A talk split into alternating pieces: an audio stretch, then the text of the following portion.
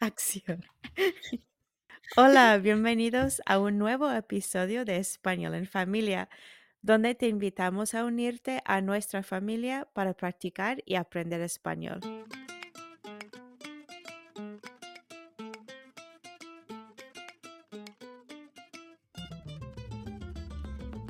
Hoy tenemos un episodio un poco diferente. Vamos a hablar de modismos en inglés y en español. Yuri, ¿quieres contarnos cómo salió esta idea?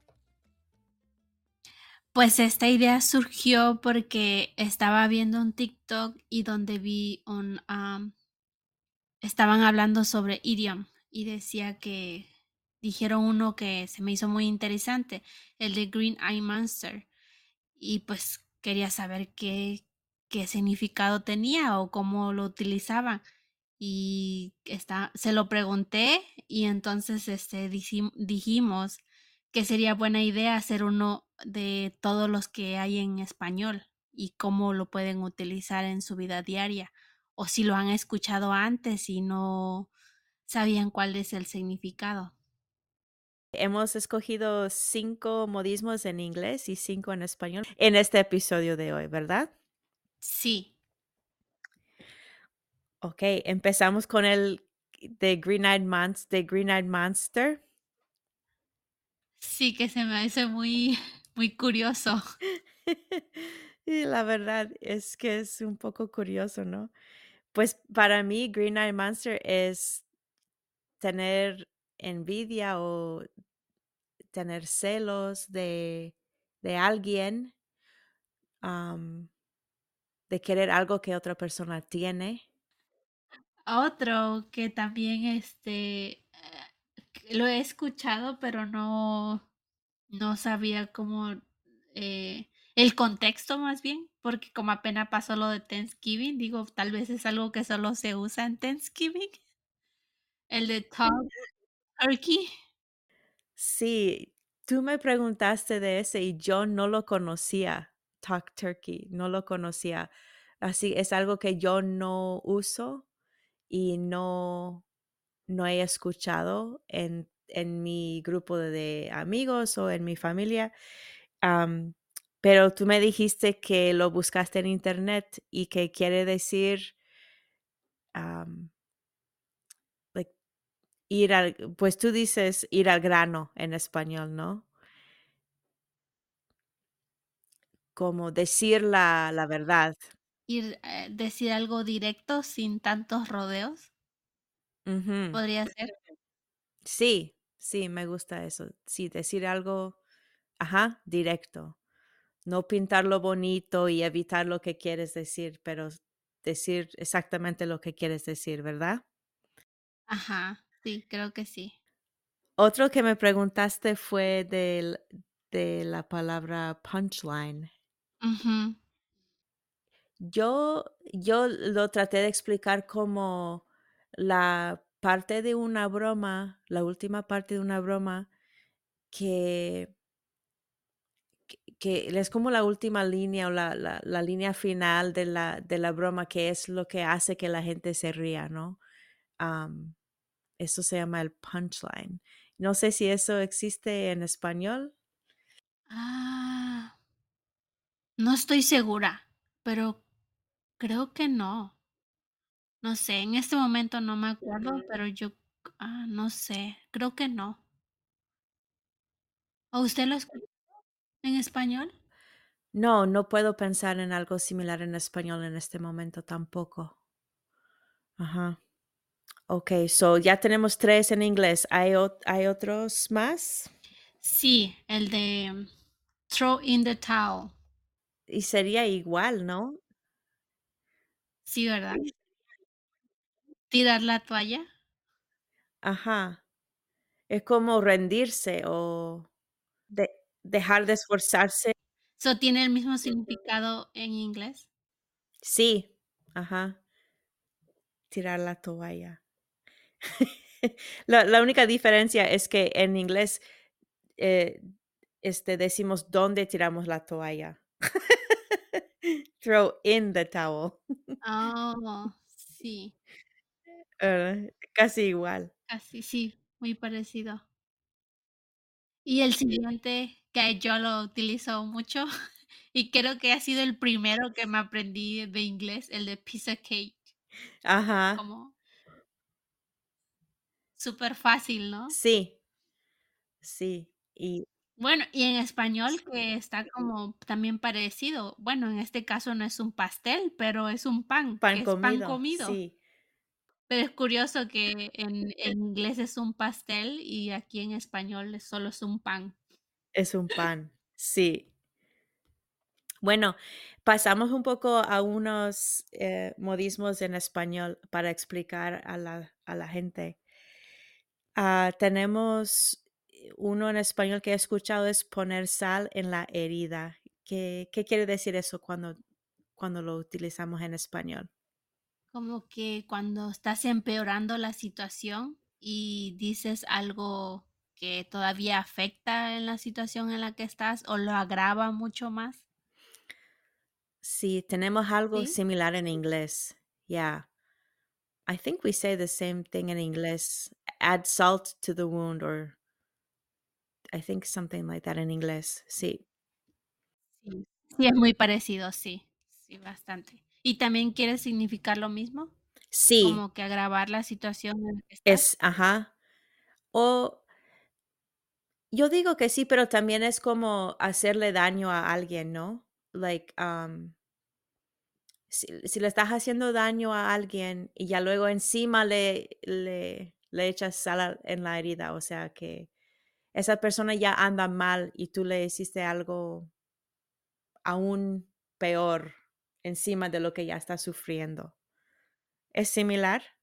Sí, podría funcionar también en esa situación. ¿Qué tal la de pelos en la Ah, lengua? ese sí. Muchas veces, sí, muchas veces lo he escuchado, pero siempre me ha sonido medio raro, ¿verdad? ¿Qué quiere decir cuando alguien dice eso? Sin pelos en la lengua, que le dice las cosas como son, ¿no? Que no se las va a disfrazar. Si su cabello está feo, le va a decir: "Oye, hoy amaneciste con un cabello muy feo". Podría ser así. No tiene pelos en la lengua para decirle las cosas. Y se puede decir como dijiste apenas también, so, no tiene pe pelos en la lengua o sin pelos en la lengua, ¿verdad? Sí, sí. ¿Usted lo ha utilizado antes? S no, porque me me suena raro, porque en mi mente digo: "Pero nadie tiene pelos en la lengua, ¿no?". Es cierto, nadie. Pero sí, lo he escuchado mucho.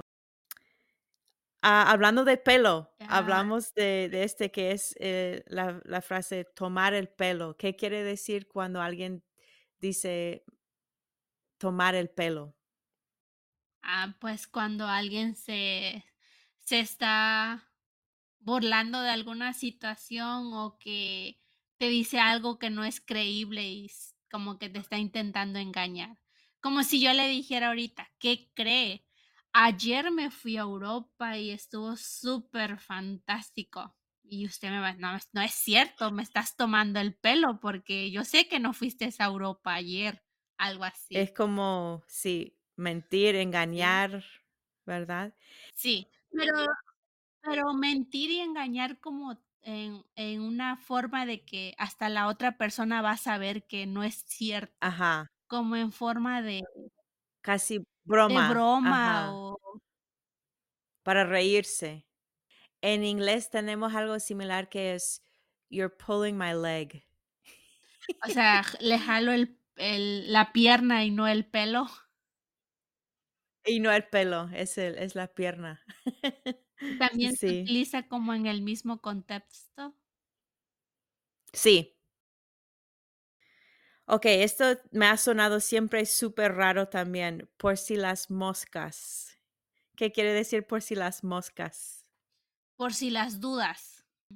Ayer lo lo utilizaba, ¿no? Que que iba yo a escribir algo y Y antes de que se me olvidara, digo, por si las moscas, lo voy a escribir, por si se me olvida, ¿no? Por si las dudas se me olvida, pues por si las moscas. ¿Lo había escuchado antes? Sí, sí lo he escuchado y, y igual me ha, me ha parecido muy gracioso. Eh, en inglés yo creo que sería como just in case, mm, por si las moscas, Por si acaso. por si acaso. Ajá. Sí, y eh, mira, esta cosa que yo a veces digo que los modismos tienen como de su época, ¿no? O sea que eh, hablamos de tomar el pelo y en inglés to pull someone's leg es como más entre la como las personas de mi edad y más y mayores, pues. Y los jóvenes ya no van a decir you're pulling my leg. Eh, en en eh, en México, en español es igual, o sea, ¿es igual o todas las personas dicen por si las moscas, por ejemplo? Yo creo que es igual, que la mayoría de las personas aún lo siguen utilizando. Tal vez haya como que otras palabras que quieran dec decir lo mismo y que ya no sé, los jóvenes lo van cambiando, pero si una persona, sea joven o o mayor, escucha por si las moscas, lo va a entender. Ajá. Y y entonces usted dice que en inglés como que lo utilizaban más las personas adultas. Si alguien de la generación ya más joven lo llega a escuchar, tal vez esa persona no sepa el E significado. en algunos de estos, ah, sí. Por ejemplo, en lo de "You're pulling my leg", yo creo que que sería como de tomar el pelo. Eh, yo creo que en mi clase, donde tengo estudiantes entre, you know, 14, 18 años, unos sí van a saber lo que estoy diciendo si lo digo en inglés, pero hay unos que no. Aunque hablen inglés y todo, no me van a entender. Es es como de otra generación, unos modismos así. ¿Qué tal este de ponte las pilas? ¿Qué quiere decir ponte las pilas?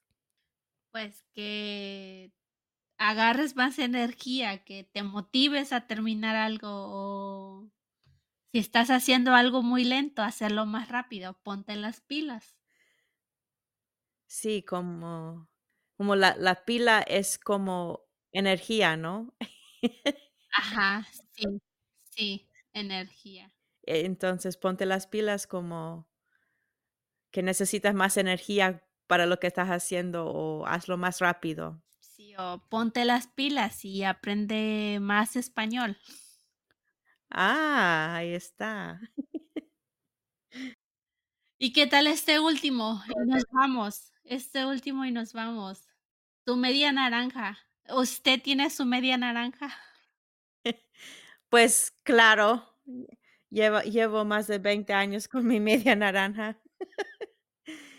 Que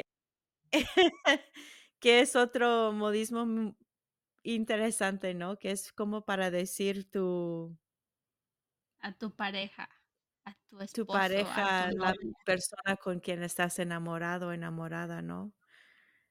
Sí, tu complemento. Ah. Y y es interesante, ¿no? Porque, ¿por qué naranja? ¿Verdad? ¿Por qué no a tu media sandía? ¿Verdad?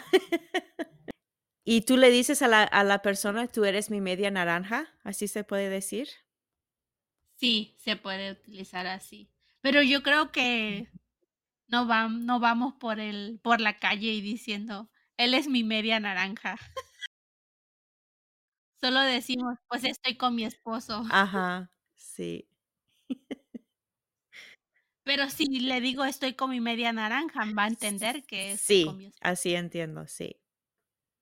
Pues, ah, ¿qué piensan ustedes? ¿Hay algún modismo que hayan escuchado en español y que quieran saber qué quiere decir en inglés?